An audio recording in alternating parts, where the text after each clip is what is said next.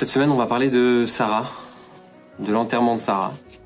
Donc, la paracha elle commence par nous dire que Sarah est partie de ce monde et qu'il faut l'enterrer. Donc euh, Abraham il négocie avec euh, avec les gens de la ville pour pouvoir euh, enterrer Sarah. Il achète une parcelle de terre à Hebron, d'accord, la ville de Hebron. On connaît aujourd'hui ce qu'on appelle Marat Marpella, où sont enterrés Abraham, Yitzhak, Yaakov. On dit que Adam Arishon est le premier homme Adam et Chava ont, aussi été enterrés là-bas. Donc c'est un endroit important. Et puis juste après le départ de Sarah, Abraham s'inquiète de ce qui va se passer avec son fils Yitzhak. Et donc il décide de chercher un, un enfant pour son fils Yitzhak. Et là il va se passer quelque chose de très intéressant, très limite euh, bizarre. C'est qu'Abraham il va mettre toutes ses forces pour que son fils Yitzhak euh, se marie avec Rivka se marie avec quelqu'un de sa famille, en l'occurrence Rivka. Et on, se pose un peu la question euh, pourquoi c'était tellement important. C'est pour ça que le cours s'appelle une rencontre historique, la rencontre historique. D'accord? Donc, euh, on va comparer aussi cette histoire avec deux autres histoires, l'histoire de de Moshe et l'histoire de Shlomo. D'accord? Donc vous allez vous avez page 3, euh, l'histoire de la paracha de cette semaine. Donc la mission, la mission qui est donnée à Eliezer d'aller chercher une fille pour Yitzhak. Donc, euh, je vais lire en français directement. Abraham dit au serviteur le plus ancien de sa maison, qui avait le gouvernement de tous ses biens, puisque Abraham, il avait une confiance aveugle en Eliezer. Et euh, il lui dit, je t'en prie, mets ta main sous ma hanche, parce qu'à l'époque, on ne pouvait pas jurer sur quelque chose euh, de, de kadosh. Il n'y avait rien de kadosh, il n'y avait rien de saint. Vous savez, quand quelqu'un veut jurer aujourd'hui, un juif, il dit en général sur la Torah. Bon, mm. en soi, je profite de l'opportunité pour dire que c'est pas, pas, pas, pas super. D'accord? Parce que quand on jure sur la Torah, ça peut pas être pour tout et n'importe quoi. Ça a une certaine importance. Et mm, quand quelque chose est important, on ne peut pas se permettre de dire toute la journée sur la Torah, euh, sur la Torah d'Israël ou peu, importe. Voilà, c'est faut, faut faire preuve d'un peu de retenue, euh, de ne pas utiliser ces termes tout le temps. En tout cas, Abraham il dit à son serviteur de tenir sa hanche parce que en fait, ce qui va lui permettre de jurer, c'est la Brit Mila. Il jure sur la Brit Mila, qui est la seule mitzvah qui a été donnée par Dieu euh, à l'époque. Et donc, euh, il lui dit, va chercher une fille en dehors d'Israël. Israël qui n'est pas appelé Israël à l'époque, c'est appelé la terre de Canaan, d'accord? Et c'est déjà la terre sainte. C'est déjà une terre qui est, en tout cas, plus sainte que les autres terres. Donc Abraham ne veut pas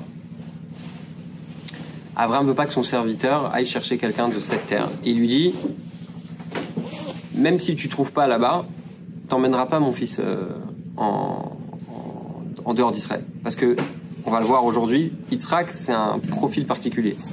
Yitzhak, c'est un profil particulièrement sain. Ça veut dire que Yitzhak, il avait un niveau tellement élevé qu'il ne devait pas sortir d'Israël. D'accord? On va, on va voir tout de suite. Donc, qu'est-ce qui se passe? Ici, ils n'ont pas tout mis. D'accord Vous pouvez voir, vous avez à chaque fois 2, 3. Vous voyez, après, on passe directement à 10. Le serviteur, il prend 10 chameaux. Euh, et euh, on va en parler longuement tout à l'heure. Euh, il prend euh, énormément de la richesse d'Abraham pour montrer, parce que quand on arrive et qu'on veut convaincre une fille de se marier avec un homme, surtout à l'époque où les femmes euh, travaillaient pas, enfin, les femmes ont toujours travaillé en réalité, mais elles ont jamais, elles, elles travaillaient pas comme aujourd'hui. Il y a toujours cette idée que euh, une femme, elle faisait de la couture, elle faisait toutes sortes de choses. Mais le fait de travailler comme aujourd'hui, c'est assez nouveau. Donc à l'époque, le mariage était aussi euh, synonyme de, de, de sécurité euh, matérielle. Donc euh, Eliezer, il arrive avec beaucoup de chameaux, beaucoup d'argent, beaucoup d'or, et il veut montrer à, à Rivka que voilà, que ça va bien se passer, que qu'elle va avoir ce qu'elle a besoin, etc.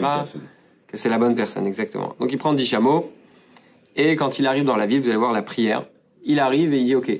Imaginez vous arrivez dans une ville et vous cherchez une fille pour quelqu'un. C'est pas écrit sur les panneaux euh, telle fille elle est, bien, cette fille elle est pas bien, qui est de la famille d'Abraham, ils se connaissent pas, il y a pas WhatsApp, il y a pas de, y il y a pas de il y a aucun moyen de connaître Rivka. Donc qu'est-ce qu'il fait? Il a un réflexe, demande à Dieu, Hachem, je t'en prie, Abraham m'a envoyé ici pour une mission. On va faire un deal simple. Euh, mes chameaux ont soif et j'ai soif. La fille à qui je demanderai de me donner à boire et qui acceptera de me donner à boire à moi et à tous les chameaux, eh bien, je veux que qu'elle épouse euh, euh, Yitzhak. D'accord? Je veux que ce soit la bonne fille, que ce soit aussi de la famille d'Abraham, etc. Et là, il a même pas le temps de finir sa phrase qu'il y a Rivka qui est, qui est sortie. C'est-à-dire qu'au milieu de sa prière, il a déjà eu la réponse. Il y a Rivka qui sort, et Rivka, elle sort avec, euh, avec euh, ses, cruches pour puiser de l'eau, et elle va proposer à Eliezer une, euh, une cruche. Alors, juste un, une parenthèse, il y a, un, un, point très très important ici. Quand on parle de, de mariage, d'accord, souvent les gens ils disent oui, les contraires s'attirent, on est des opposés, mais c'est pas grave, on a des différences, ou les gens ils sont certains que on va se marier, elle va faire des efforts, il m'a fait des promesses, il va changer, il m'a promis le meilleur, il m'a promis ci, ça. Oui, c'est vrai qu'il fait n'importe quoi aujourd'hui, mais il va changer. Donc, en soi, vaut mieux trouver des gens qui soient le maximum compatibles. Et ça, tu le vois dans la paracha de cette semaine. Qu'est-ce qu'il cherche Eliezer? Eliezer, il vient de la famille d'Abraham. Abraham, il a une tente ouverte à tout le monde. Qu'est-ce qu'il recherche Eliezer? Il cherche une personne qui est altruiste, une personne qui est qui est bonne avec les gens qui sont qui sont autour d'elle. Et cette personne, c'est c'est Rivka. D'accord? Donc ça, c'est la prière et ensuite le test. Il n'avait pas encore fini de lui parler. Donc Eliezer n'a pas fini de parler. On est page 4. Et tout d'un coup, il y a Rivka qui sort. Et euh, Rivka, elle euh, lui donne à boire, elle donne à, à boire à ses, à ses chameaux. Et ce qui se passe, c'est intéressant parce que Eliezer, il prépare déjà des, des bijoux. Et dès qu'il lui demande euh, comment elle s'appelle et est-ce qu'il peut dormir chez elle, elle lui dit Je suis la fille de Bethuel, je suis la fille, en bref, de la famille d'Abraham. Et là, et tout de suite, il lui met un collier et il lui met euh, des, des, bracelets en or, etc. Euh, sur elle. Et ensuite, il, entend que c'est bien la fille de Bethuel et de, de Rivka. Et, et il, est, il est donc, il va à la, à la maison de, de Bethuel et de, et de la maman de, de, de, de Rivka.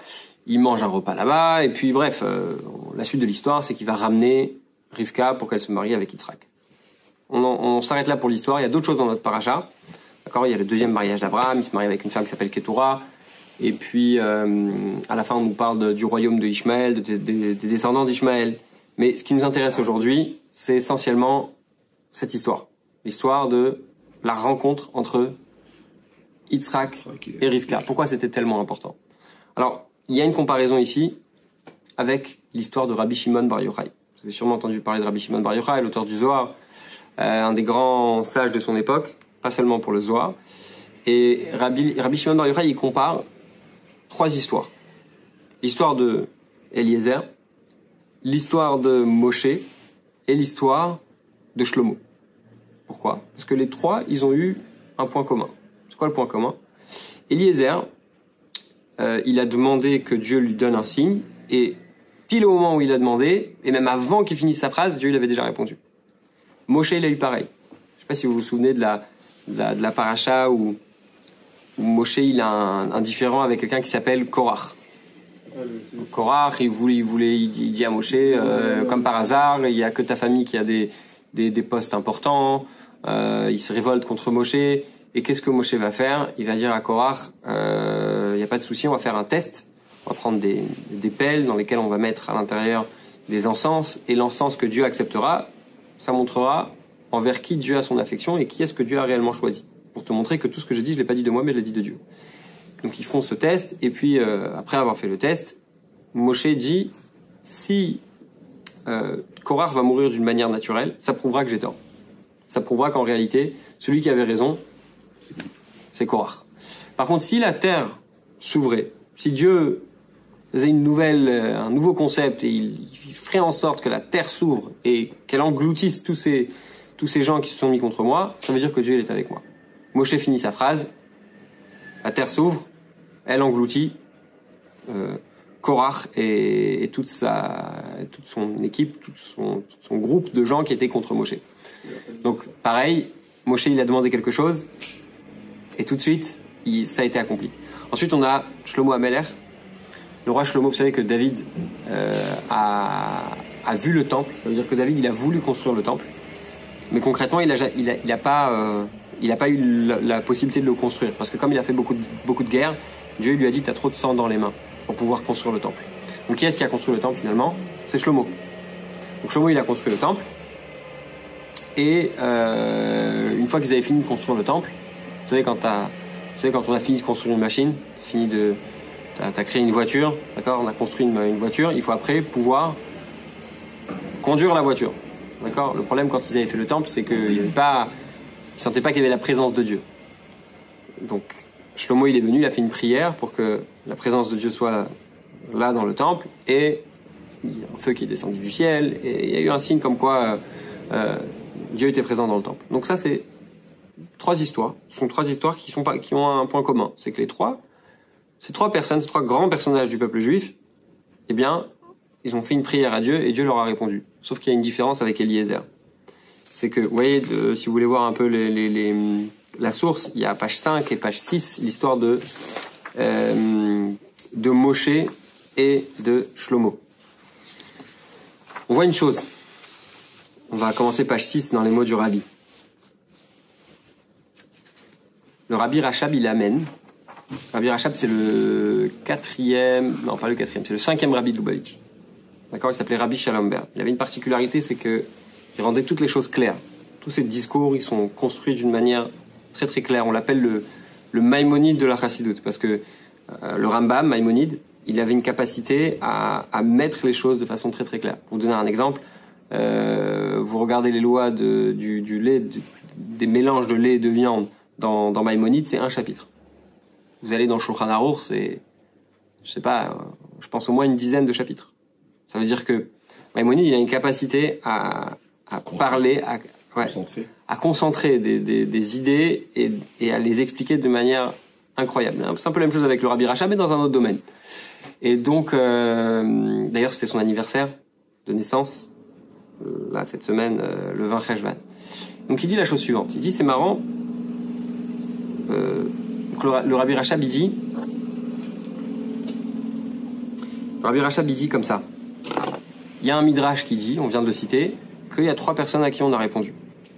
Ces trois personnes, on leur a répondu d'une certaine manière, mais le Nézer à Kodesh, il dit que Eliezer, on lui a répondu plus vite que tout le monde. Eliezer, il n'a pas fini sa phrase, on lui avait déjà donné la, la solution. Qu'est-ce qu'il a de tellement de spécial, Eliezer? D'accord? Vous voyez, euh, alors que Moïse et Salomon ont été exaucés, lorsqu'ils ont terminé leur prière, Eliezer a été exaucé alors qu'il n'avait pas encore fini de parler. Qu'est-ce qu'il a fait de tellement, de spécial Eliezer pour qu'on lui réponde tout de suite? Et le Rabbi Rachab, il va plus loin dans la question. Il dit une seconde. Comment c'est possible de dire que Eliezer, bon déjà, sans rentrer dans ce qui est écrit sur, dans la feuille, je vous dis à titre personnel, moi quand j'ai lu ça, je me suis dit une seconde. C'est qui Eliezer? C'est pas un personnage euh, spécial dans l'histoire du peuple juif? Et pourtant, Moshe Rabbeinu, c'est tout le monde connaît Moshe Rabbeinu. Il y a plein de gens, tu vas leur dire à ah, Eliezer, ah c'est qui? Ah c'est le serviteur d'Abraham. Ok, puisque c'est le serviteur d'Abraham, on va le connaître.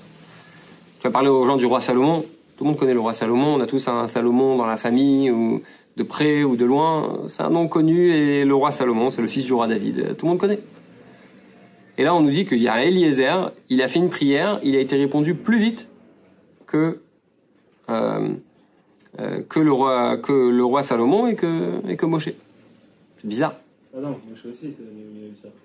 Non, Moshe, il a été, on, il a reçu sa réponse à la fin de sa phrase. Mm. Alors qu'Eliezer, au milieu de sa phrase, comme la Torah dit, on a dit tout à l'heure, Terem qu'il allait d'abord. Avant qu'il finisse de parler, Rivka était déjà sorti. C'est-à-dire que Dieu, il avait déjà répondu à sa question. Alors c'est quoi le, le, le, le qui est en, qu'est-ce que le rabbi va rajouter ici? Pourquoi c'est tellement étonnant? Parce que on sait une chose, c'est que entre Eliezer et Moshe, en tout cas entre Eliezer et l'histoire de Korach, il y a eu un événement majeur. C'est quoi cet événement majeur? C'est quoi l'événement le plus important du peuple juif? Le don de la Torah. Qu'est-ce qui s'est passé au don de la Torah réellement? Le don de la Torah, on en a parlé la semaine dernière, je pense, c'est le lien entre le monde spirituel et le monde matériel. Et l'idée essentielle du don de la Torah, c'est le fait que Dieu il dise maintenant, les choses matérielles elles peuvent devenir spirituelles. Tu vas prendre euh, un animal, tu vas enlever sa peau, tu vas tanner la peau, tu vas créer un parchemin, tu vas écrire des mots de Torah dessus, ça va devenir kadosh, ça va devenir saint. Et quelque part, ça donne une toute nouvelle euh, dimension à la prière. Moshe, il est après le don de la Torah, donc il a une capacité de prier beaucoup plus forte que celle d'Eliezer. Et pourtant, on nous dit quand même que Dieu, il a écouté, il a Eliezer plus que Moshe, puisqu'il a répondu avant. Donc là, on a la question. Maintenant, on va, pour répondre à la question, qu'est-ce qu'on va faire? On va poser une autre question. Pourquoi pas? Toujours euh, comme d'habitude. Qu'est-ce que t'en penses? Poser une question. En réalité, quand on pose une autre question, on, nous fait réfléchir encore plus. D'accord? C'est-à-dire, c'est quoi réellement la question? On va poser une autre question pour savoir si tu as vraiment compris ta question. Ok. Pourquoi tellement d'importance est donnée à ce récit? Pourquoi est-ce que l'histoire d'Eliezer est tellement importante que Dieu il a répondu Parce que si Dieu il a répondu à, à, Eliezer, c'est que Eliezer était très important. Si Eliezer il est très important, on doit savoir pourquoi il est tellement important. Donc, page 8, par deuxième partie de ce cours. Il existe un enseignement bien connu des sages, selon lequel les conversations des serviteurs de nos ancêtres ont plus de valeur que la Torah des enfants. Ceci est démontré par le fait que l'épisode d'Eliezer est répété deux fois dans la Torah, alors que de nombreuses lois clés de la Torah ne sont enseignées que par allusion. Par exemple, euh, quand on parle de shrita, quand on parle d'abattage rituel, la viande cachère, c'est même pas écrit clairement dans la Torah. On apprend d'une allusion dans un verset, etc. Mais on n'a pas les lois claires écrites dans la Torah. C'est pas écrit qu'il faut aiguiser le couteau. Tout ça, c'est pas écrit. Tout ça, c'est écrit en allusion. Et pourtant, l'histoire d'Eliezer, combien de fois on en parle tous les jours de l'histoire d'Eliezer On mange de la viande au moins, euh, je sais pas, quelques fois par semaine, au moins une fois par semaine. Shabbat, il y a une mise à de manger de la viande. Je parle de la, de majorité des gens. C'est pas exclu d'être euh, végétarien ou vegan, machin. Chacun fait ce qu'il veut. Mais la viande, c'est cachère, c'est pas cachère, ça, ça a une place importante dans notre vie. Et si ça a une place importante dans notre vie, comment on peut dire que euh, euh, que ça, ça, prend plus de place l'histoire d'Eliezer que ça? Alors, en réalité, ce qu'il faut comprendre, et ça c'est capital, il va y avoir des mots un peu euh, kabbalistiques ici, c'est que la liaison entre Eliezer et Rivka, c'est l'histoire du judaïsme. C'est tout le judaïsme. Parce que c'est quoi le judaïsme? Judaïsme, c'est lié, matériel et spirituel. Ici, il parle de, des eaux supérieures et des, eaux inférieures. Pour donner dans des mots simples, on parle ici de ma et ban, ça veut dire ma et ban. Il y a ce qu'on appelle mashpia et mekabel. Il y a celui qui donne et celui et celui qui reçoit. D'accord? Avec Dieu, on est soit dans une relation où nous on donne, on peut être aussi dans une relation où nous on reçoit. Alors vous me dire, mais qu'est-ce comment on peut donner à Dieu? Je mets ça de côté pour euh, une autre occasion. D'accord? Il y a des, des, façons dont Dieu s'est mis, pour, pour dire de, quand même de manière euh, simple, Dieu il s'est mis dans une situation où il peut recevoir. Et où il veut recevoir, où quelque part, presque on peut dire, il a besoin de recevoir. D'accord? Il, a, il a envie que qu'on lui donne. D'accord? Et ça veut dire que les prières de Moshe et Salomon, euh, c'est vrai qu'elles étaient très importantes, mais elles n'étaient pas aussi importantes qu'Eliezer. Pourquoi? Parce que le mariage d'Eliezer et de Rivka était très important. Si on regarde en réalité le mariage de Abraham et Sarah, Abraham et Sarah se sont mariés avant d'être juifs, entre guillemets. Parce qu'il n'y avait pas de juifs. On, on, a expliqué déjà qu'en réalité, il n'y avait pas de juifs à l'époque réellement. C'est un peu, c'est un peu difficile à comprendre tout ce concept, mais Eliezer, il est en train d'aller en mission pour marier la première personne qui a fait la circoncision. Il est en train d'aller chercher à marier la première personne qui s'est sacrifiée presque complètement pour Dieu, puisqu'il était prêt à aller faire la Hakeda. Vous vous souvenez, la semaine dernière, on parlait de la Hakeda. Il est parti sur, la, sur, une montagne. Son père, il l'a amené, il avait 37 ans. Il, euh, il aurait pu dire euh, non, je, je veux pas. Il a quand même été, on va en parler tout de suite. Donc, puisque c'est une relation qui est tellement importante, parce que si Yitzhak et Rivka ne se seraient pas mariés, on serait pas là ici. D'accord? On est là. On est la, la descendance de, de et Rivka. En plus, on dit que quand Mashiach qui va arriver, on va, on va s'identifier plus à Yitzhak qu'à Abraham. Parce qu'Yitzhak, il va être, il va arriver à un niveau encore plus haut. Troisième partie de ce cours, rencontre à distance. Pourquoi à distance? Selon ce qui précède, nous pouvons comprendre pourquoi Eliezer a dû aller au-delà de la terre d'Israël afin d'apporter Rivka. Rivka était comme une rose parmi les épines, et elle fut amenée à cet endroit négatif pour épouser Yitzhak, qui n'a pas été autorisé à quitter la terre d'Israël. Ils ont ensuite été unis. Ça veut dire que Yitzhak, il ne pouvait pas sortir d'Israël parce qu'il était à un niveau de sainteté très élevé. Rivka, elle était dans un endroit vraiment très, très, très, très, très, très, très bas. D'accord? Euh, Vous voyez en bas, il y a le Bereshit Rabbah, c'est un midrash très, très connu qui nous dit que Yitzhak, elle habitait en fait avec euh, deux escrocs, son père, son frère. Euh, toute la ville, c'était des, des bandits, des, des, des voleurs. Et elle, c'était la rose parmi les épines. Et, euh, et Yitzhak, c'est l'autre extrême. Yitzhak, il a grandi dans la famille d'Abraham, c'est l'enfant euh, très attendu de, de, d'Abraham et Sarah, c'est une bénédiction de Dieu. Iné, c'est le premier enfant à faire la Brit Mila. D'accord? C'est tout un nouveau phénomène, c'est, tout nouveau, c'est tout frais, c'est tout, tout kadosh. Et la rencontre entre Yitzhak et Rivka, c'est quoi?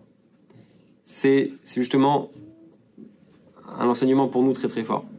Il y a le kadosh, même à l'intérieur de nous, il y a des, des parties de notre vie qui sont, qui sont très kadosh, d'accord, qui sont très, très intimes, très personnelles, etc. Comme euh, le jour de Kippour, la façon dont tu as prié, euh, comment tu as vécu des moments très importants de ta vie, la bar mitzvah, euh, le mariage. Il y a des moments très, très, très, très, très, très élevés, très spirituels, très personnels, remplis de sentiments, remplis d'émotions. Voilà. C'est des, des moments où tu es, dans un niveau très, très haut. C'est des moments très, très forts. D'accord? Yitzhak, avant la Hakeda, il était déjà à un niveau très, très haut. Pourquoi? Parce que avant de passer à la Hakeda, la Hakeda, c'est quoi? C'est la paracha de la semaine dernière. Abraham, il prend Yitzhak et lui dit Dieu a demandé que je t'offre en, en sacrifice. Et Yitzhak, il le suit. Et au milieu de la route, Yitzhak, il lui dit Mais attends une seconde, on, on- on- tu m'as dit qu'on devait aller offrir un sacrifice, mais il est où le sacrifice? Il lui dit Dieu, il a dit que c'est toi le sacrifice. Ah, il savait pas au départ. Non, au départ, au départ, il savait pas. Et Dieu, il lui dit, euh, Abraham, il dit à, à Yitzhak, Dieu a dit que c'est toi le sacrifice. Yitzhak, il a 37 ans. On l'a dit tout à l'heure. Il, il aurait pu dire non. Mais non, il dit rien. Il continue à suivre son père. C'est-à-dire que, quelque part, on parle beaucoup du sacrifice d'Abraham, mais c'est peut-être plus le sacrifice d'Yitzhak que le sacrifice d'Abraham. D'accord? Euh, on, on- on se rend compte que c'est un passage important parce qu'on le dit tous les jours. C'est tous les jours dans la tuila. C'est tous les jours dans la tuila et ça a une place essentielle le jour de Rosh Hashanah. C'est vrai qu'il avait un respect pour son père énorme. Ouais. Énorme. Il avait un respect pour son père, mais bon, euh, tu peux avoir plein de respect pour quelqu'un. Quand tu vas mourir, euh, t'as- envie de dire, ok, bon, je, veux, je, je reste- te respecte, mais j'ai envie de vivre aussi, quoi. Bien sûr. D'accord? Euh, et, et, et, et le jour de Rosh Hashanah, au moment le plus important de Rosh Hashanah, on dit à Dieu, regardez au, milieu du troisième paragraphe, page, 10 page 11, souviens-toi avec compassion du sacrifice qu'Yitzhak, d'Yitzhak aujourd'hui pour ses descendants. On dit à Dieu, aie pitié de nous parce que Yitzhak, il a, il a quand même, euh, il s'est quand même sacrifié. Il était prêt en tout cas. D'accord? Donc, puisqu'Yitzhak il était arrivé à un niveau tellement haut qu'il pouvait pas quitter Israël, il devait rester en terre sainte. Lui, c'était un, saint, il devait rester en terre sainte. Et ensuite, une fois que Abraham il a compris que Yitzhak il pouvait pas partir, d'ailleurs, il dit euh, euh, Rak béni, seulement mon fils, Al Tachef Shama, ne l'amène pas là-bas. Ça veut dire que Yitzhak, Abraham il dit sur Yitzhak, seulement mon fils, tu l'amènes pas là-bas. Parce qu'on sait que Yaakov, dans la paracha, les parachutes qui arrivent, Yaakov il va partir. Bien sûr. Yaakov, il va, il va partir de la, de, de la maison, il va aller euh, chez Lavan, etc. C'est-à-dire qu'il y a un problème. Il faut pas que Yitzhak il sort d'Israël. Mais Yaakov, il a le droit de sortir. D'accord? Ok. Où est-ce que Eliezer il arrive? Il arrive à Haran. Haran, on a dit, c'est la ville des mécréants. C'est la ville où Dieu il est très énervé et il va aller chercher là-bas Rivka, qui est la rose parmi les épines. Ça veut dire que même si Yitzhak il était à un niveau très très très très très élevé, euh, il pouvait pas sortir d'Israël. Il devait rester là-bas. Et, et c'est pour ça que c'est un, c'est un passage tellement, tellement, tellement important. Parce que c'est l'union justement entre ces, entre ces deux extrêmes. Ok, autre chose. Troisième, quatrième partie de ce cours. Vous vous souvenez, au début, on a dit que le serviteur, Eliezer, il a pris dix chameaux remplis d'or et d'argent. Et il avait même un détail de plus, très intéressant. Regardez Rachi, page 13. Tous les biens de son maître étant en sa possession. Avram avait rédigé au profit de Yitzhak un acte de donation de tout ce qui lui appartenait, afin de les décider à lui envoyer leur fille. C'est-à-dire que euh, il avait écrit un contrat dans lequel il donnait tout ce qu'il avait à Yitzhak. Maintenant, Abraham, il était très, très, très, très, très riche.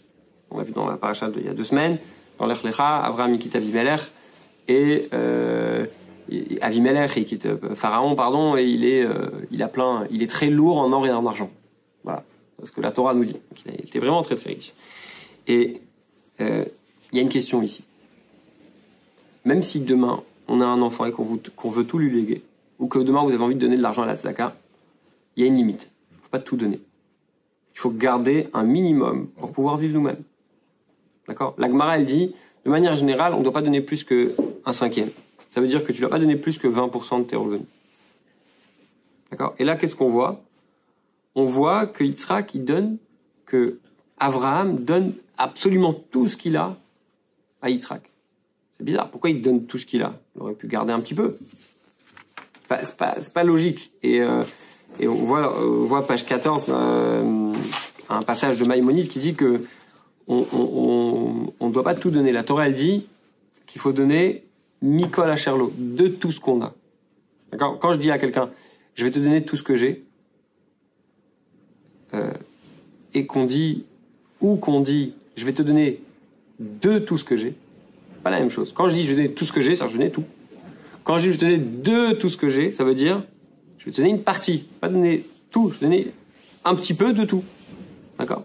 Et la Torah, elle dit Mikol. Ça veut dire que tu lui as donné une partie, mais tu lui as pas donné tout. Parce qu'il faut que tu gardes aussi pour toi. Donc, quand on, quand on, on- on donne comme ça de, de manière euh, euh, complète, qu'est-ce qu'on fait? Imagine tu donnes tout ton argent, qu'est-ce qui va se passer? Demain, tu vas manger quoi? Demain, tu vas être à la rue. Et si tu vas être à la rue, il va falloir s'occuper de toi. Donc, tu veux résoudre un problème, et en même temps que tu résous un problème, tu es en train de créer un autre problème, que toi, tu vas, tu vas te retrouver à la rue. Et c'est ce que, et c'est ce que, euh, c'est ce que Abraham est en train de faire. Abraham, il est, il est en train de donner, allez, on va dire, il a donné toute sa, toute sa, euh, toute sa, hum, tout son héritage. D'accord? Toute sa richesse. Il a dit toute sa richesse en héritage.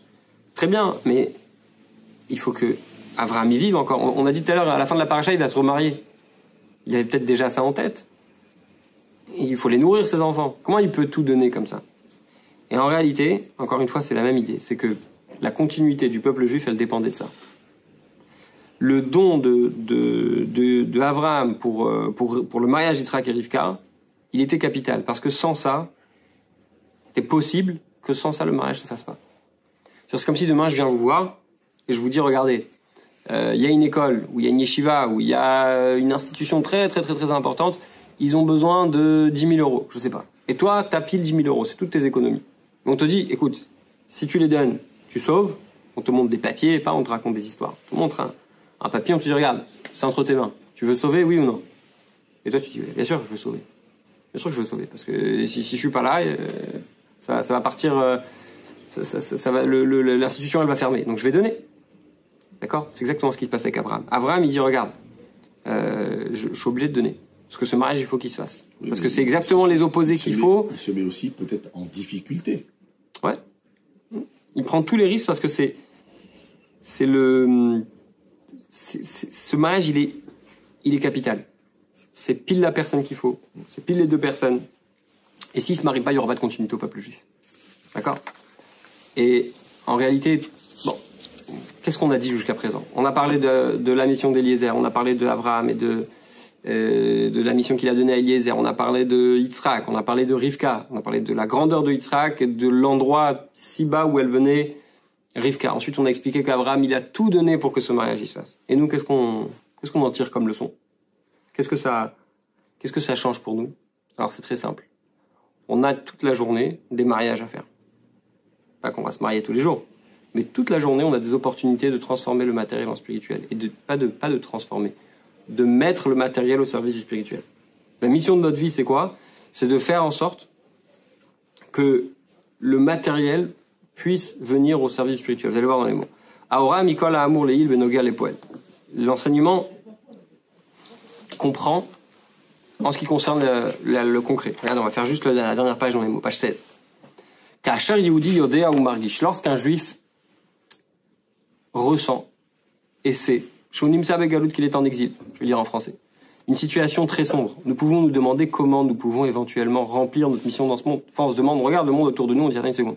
Le monde, il n'est pas compatible avec, euh, avec Torah et Mitzvot. Ça marche pas. J'arrive pas. Observer la Torah et les Mitzvot dans un état d'exil aussi sombre. il est particulièrement difficile de le faire avec joie, comme il se doit. On nous demande de servir Dieu et en plus il faut qu'on soit joyeux. Mais attends, ça, ça marche pas. Ça marche pas avec mon environnement, ça marche pas avec euh, mon travail, ça marche pas avec. Chacun il a ses, ses réponses. L'histoire d'Eliezer nous enseigne qu'il existe un précédent à cela. Quand Abraham envoya Eliezer hors d'Israël dans un état semblable à l'exil, sa prière a été exaucée avant même de l'avoir achevé. Ça veut dire que toi tu penses que c'est impossible et que ça marchera pas, etc. Mais avant même avant même que tu as fini ta prière, Dieu il a déjà répondu. Alors c'est vrai que des fois on voit pas. Mais des fois Dieu tout simplement ce que tu demandes, c'est pas ce qu'il te faut. Mais j'ai entendu ta prière et je vais te donner ce que tu as besoin, pas ce que tu veux. Ce que tu as besoin. Comme des fois les gens disent j'ai besoin d'un de, million d'euros. T'as pas besoin d'un million d'euros, tu veux un million d'euros. Mais t'as pas besoin. T'as besoin de beaucoup moins que ça. Il y a une différence entre la volonté et les besoins. Cette réponse fut même plus rapide que celle de Moïse et de Salomon. Cela enseigne une leçon pour chaque juif en exil. D'accord? Chaque fois en exil, on sent pas qu'on est en exil, on sent pas qu'on est limité. Bah, au Hachem, on est dans un pays, on peut pratiquer notre judaïsme mieux, mieux, mieux que que qu'il y a qu'il y a 50 ans, c'est certain, mieux qu'il y a 70 ans. C'est pas encore Euh, on peut faire mieux. Toujours, on peut toujours faire mieux. Il n'y a aucune raison d'être découragé par notre exil. Non seulement nos prières sont exaucées rapidement par Dieu, mais elles sont même exaucées avant que nous les terminions car nous sommes descendants et héritiers d'Abraham. Il y avait un, un, juif qui est venu voir le rabbi et qui lui a dit j'ai commencé un minyan, j'ai commencé un office pour les, les, les juifs qui n'ont pas de, de Jewish background, en anglais il a dit. Ils n'ont pas de passé juif, d'antécédents, d'éducation, etc. Et le rabbi il a... Ils sont juifs. Exactement. Le rabbi il a dit quoi? Alors il, il, a répété. Souvent on voit que quand le rabbi dit quoi, il a très bien entendu. Il sait très bien. Il, il, il, aime, il aime pas ce qu'il entend. Bien sûr. Et le rabbi lui a dit un juif, il est attaché avec Abraham, Israël et Jacob. C'est un descendant, il a un héritage. Vous savez, c'est quoi la particularité de l'héritage? L'héritage, c'est quelque chose qu'on peut recevoir même si on n'a rien fait. Bien sûr. Ça veut dire que quand on est sur Terre, genre on est dans une famille, on a reçu une éducation, etc., mais automatiquement on a un héritage d'Abraham, Israël et Jacob. Et ça veut dire quoi? C'est quoi l'héritage concrètement? Ça veut dire qu'on peut marcher dans leurs pas. Tout ce que les, les patriarches ils ont fait, ils l'ont fait pour nous. C'est comme des parents souvent les parents, vous avez peut-être entendu cette, cette, cette phrase de, de, de, vos parents, euh, tout ce qu'on fait, c'est pour vous. C'est pour que vous puissiez continuer. C'est pour que, c'est pour vous donner les forces. Abraham, Yitzhak et Jacob, ils ont fait la même chose. Ils nous ont donné les forces pour que, je finis page 17, malgré le fait que l'exil est une grande descente et malgré notre conscience de nous en sommes réellement, parce que des fois on se dit oui, mais bon, je suis même pas en droit de demander d'exiger quelque chose. Regarde où je suis. Eh bien, euh, nous devons poursuivre notre service avec joie, sachant que Dieu nous répondra avant même d'avoir fini de demander. Ça veut dire que le fait même d'avoir en tête et de se dire, je suis certain que Dieu il est avec moi, ça même, ça va nous aider. Le fait de se dire, je sais que c'est difficile, mais je sais que Dieu il est avec moi. Vous savez, quand, quand on a, on a une, une conscience qu'il y a quelqu'un qui est là pour nous aider, d'accord euh, je sais pas, un joueur de foot qui joue au foot et qui sait que c'est son premier match et il sait que ses parents ils sont en tribune, le fait même de savoir qu'il est regardé par ses parents et qu'il y a une bienveillance et qu'il y a de l'amour et que ça l'encourage. motivation. Et ça change complètement. sa façon de jouer. Donc nous aussi on doit se rappeler, à chaque fois n'importe quel pas qu'on fait dans la vie, on est comme dans un grand stade quelque part. Et, et, et, et chaque pas qu'on fait, chaque action qu'on fait, chaque euh, chaque geste, le bon Dieu nous regarde derrière. Et si on a cette conscience de se dire tiens Hachem aide-moi, on a cette prière, alors c'est certain que Dieu il est derrière nous. Et notre prière, avant même qu'on la finisse, elle est déjà répondue.